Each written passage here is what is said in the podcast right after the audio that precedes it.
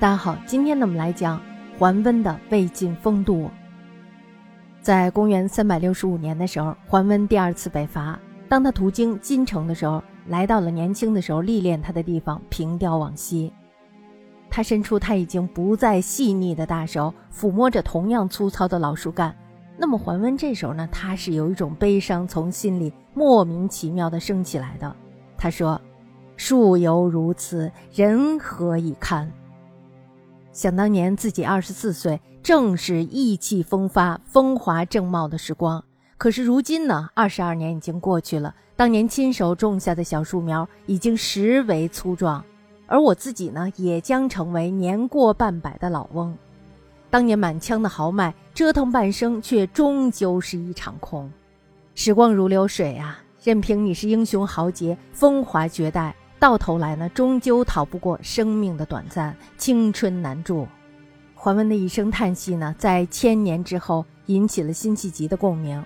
他在健康赏心亭挥笔写下了一首《水龙吟》：“休说鲈鱼堪脍尽西风，季鹰未归。求田问舍怕应修建，刘郎才气。可惜流年忧愁风雨，树犹如此。欠何人换取红金翠袖？”问英雄泪。美学家宗白华呢，在《美学散步》中说：“晋人呢，向外发现了自然，向内发现了自己的深情。那么，在晋风流人物当中，从来没有一个人呢，像桓温这样，浓烈的欲望和恪守底线纠结在一起，热爱生命和杀伐果决齐头并进，九九五夫呢，又和风流才子融为一身。”桓温这一辈子可以说是奋斗过、失败过、得意过、落寞过，最终呢，以热烈奔放的生命色彩，成为了一个男人真正的标杆儿。公元三百一十二年，桓温呢，他出生在一个囚徒之家。那么他的高祖父桓范呢，是曹魏的大司农，因为站错了队列，所以呢，他被诛杀了。龙亢桓氏呢，就此沦为了行家。那么到了永嘉南渡的时候，他的父亲桓义呢，带着家族的男女老少跑到了江苏，初来乍到，大家知道要联络一番是吧？桓义呢，于是就到处的送礼请客拉关系，凭借着优秀的清谈功夫，于是呢就挤进了江左八达的权贵圈子。桓温刚出生的那一年呢，正好是太原名士温峤来家做客。温峤呢这时候一看襁褓中的桓温，于是呢就忍不住逗他说：“来来来。”啼哭两声，听听。温峤呢，他是司徒温宪的侄子，桓义呢是得罪不起的，于是就赶紧抓住儿子的屁股，狠狠地打了两下。这时候，顿时嘹亮的哭声响彻了卧室。温峤一听呢，突然间就惊呆了。他说：“哎呀，这孩子将来了不得呀，不如起一个名字就叫温吧。”从此以后呢，桓温就有了正式的名字，叫做桓温。那么长大以后呢，桓温何止是了不起，简直是太厉害了。他的父亲桓义在宣城被江波叛军给杀害了，十五岁的桓温呢就此成了孤儿。他看着父亲冰冷的尸体，喃喃自语道：“父亲，我一定要为你报仇。”仅仅三年之后，杀父仇人江波就去世了。桓温呢，于是就装扮成了吊唁的宾客，怀揣着一把刀就混进了灵堂。那么在人群混乱之际，他眼一瞅，脚一蹬。于是呢，就冲过去把江波的大儿子给捅死了。江波另外两个儿子呢，看样子不对劲儿，于是呢，拔腿就跑。桓温这时候就追上去，大开杀戒，一会儿的功夫呢，就把江波的三个儿子全部给杀死了。大家想，在别人的灵堂前让人家断子绝孙，在现代这个社会呢，绝对是犯法的事儿。但是大家想，在那个年代，则是为父报仇的孝行。于是呢，桓温的这个行动就马上引起了一阵轰动，再加上这个小伙子长得非常的英武，行为呢非常的果敢，皇帝司马衍呢就立马对他抛出了橄榄枝，这样说：“哎呀，我有一个妹妹，要不就许配给你吧。”这种事儿大家想还用考虑不？不用考虑是吧？桓温在大仇得报之后，马上迎来了洞房花烛、人生小登科。我们大家都知道，那个时候呢是北方胡人肆虐的一个时代，是吧？南方呢又是内斗不休的东晋时期。我们可以说呢，桓温是一股泥石流，他一个猛子就扎进了这个时代的大潮中，从此再也没有回头。那么在他娶了公主之后呢，皇帝司马衍就对他寄予厚望，希望他能够成为皇室的臂膀。那个时候桓温二十四岁，桓温呢，于是就被派到了北方前线琅琊郡。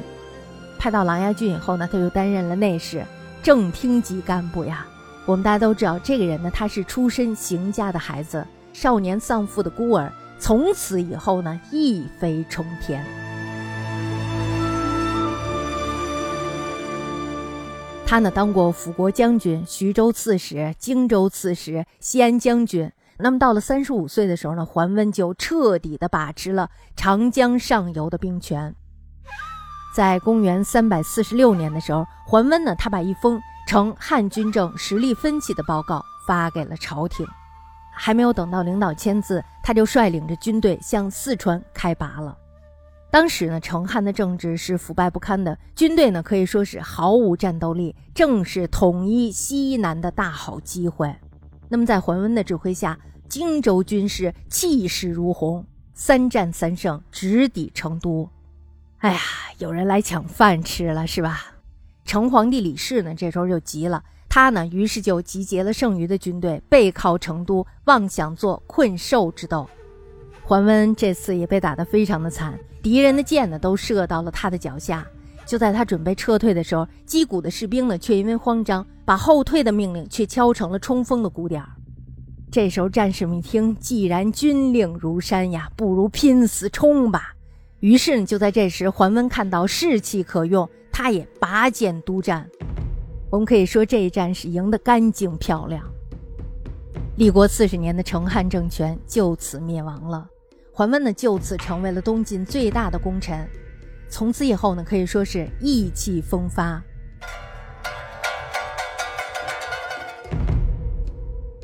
面对生活的变化，有人呢会瞻前顾后，总是在想这件事儿能不能行，要么就是在犹豫我能成功吗？一个又一个改变命运的机会，就在他们的这种犹豫之中溜走了。回头再看，懊恼不已。即便是遇到了下一个改变的机会，他也还是会沉溺于自己设置的局限中不可自拔。最后呢，无非是一生平庸，碌碌无为。桓温呢，他看到了四川的机会，于是就挑枪上马，说干就干。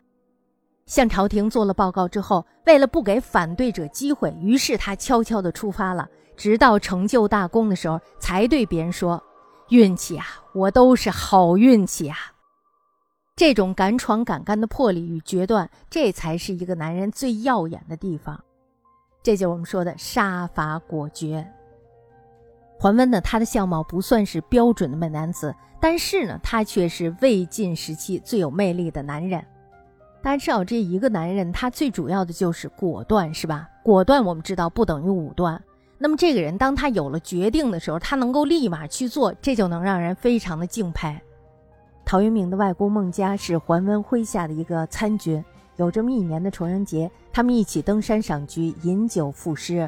那天呢，所有人都穿着军装，因为举止行为不太灵敏，一股山风呢，这时候就把孟家的帽子给吹跑了。当时他自己都没有发觉到，然后呢，旁边的人就想告诉他，桓温呢，这时候就嘘了一声。在山顶喝酒的时候，吹着风，没一会儿的功夫呢，这个孟家就说要上厕所。这时呢，桓温就指挥孙胜写了一篇嘲讽孟家的文章，然后呢，用帽子扣在了桌子上，最后呢，让大家都当做是没事人儿一样。哪知道这个孟家回来以后呢，就看到了，立刻要来执笔，挥笔写下了一篇为自己辩护的文章。本来呢，这个孙胜的文采是非常了得的，而这个孟家的文采呢，在气势上又胜他百倍，文辞呢是非常卓绝的，四座探之。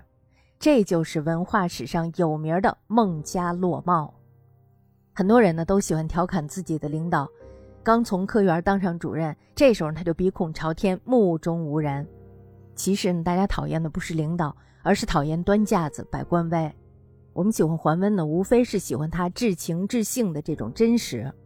工作的时候毫不含糊，娱乐的时候呢又都是朋友，所以呢，桓温才能招揽到那么多的人才为己所用。成汉的文武贤才呢，这时候都被他的气度所折服。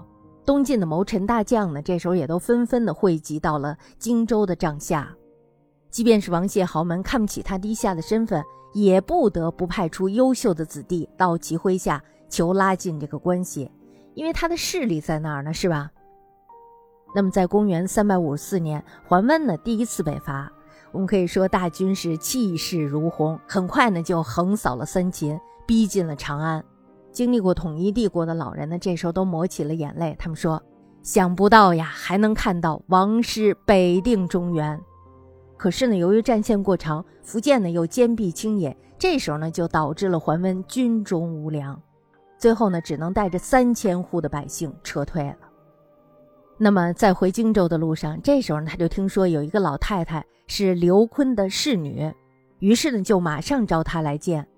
在桓温成长的过程当中，他受益最多的就是他的老师温峤。温老师呢教他读书，教他兵法，教他谋略。但是呢，讲的最多的就是当年辅佐刘琨在太原抗胡的事儿。大家可想而知，刘琨呢在他心里留下了多么美好的印象。现在呢，竟然能够通过一个老太太跟自己的偶像产生联系，这事儿呢，想想都是非常美妙的。也就是说，他现在是一个爱屋及乌的状态。一见面呢，这个老太太就语出惊人，她说：“你呀，跟刘司空太像了。”桓温一听。我天，真的吗？是啊，非常的兴奋。桓温呢，这时候就赶快换了一身满意的衣服，再请老太太看一看，并且说：“你快说哪里像？”他非常迫切的想要知道真相，一刻都等不及了。老太太，这时候就说了：“说，哎，五官像，就是呀，有点脸皮薄；眼睛也很像，就是呀，有一点小；胡须也很像，就是红了点儿。”个头呀也非常的像，就是矮了那么一点儿；声音也很像，就是尖锐了一点儿。这一瞬间呀，桓温他就像霜打的茄子一样，一下就没了精神。他郁闷的一句话都说不出来，转身回到卧室里蒙头大睡，几天都没有出门。这时的桓温呢，哪里像一个横扫中原的一代枭雄呀，就是一个有点傻又有点逗的这么一个年轻人。所以，其实我们在这看到了什么呀？看到了他的真挚，是吧？为大英雄能本色，是真名士自风流。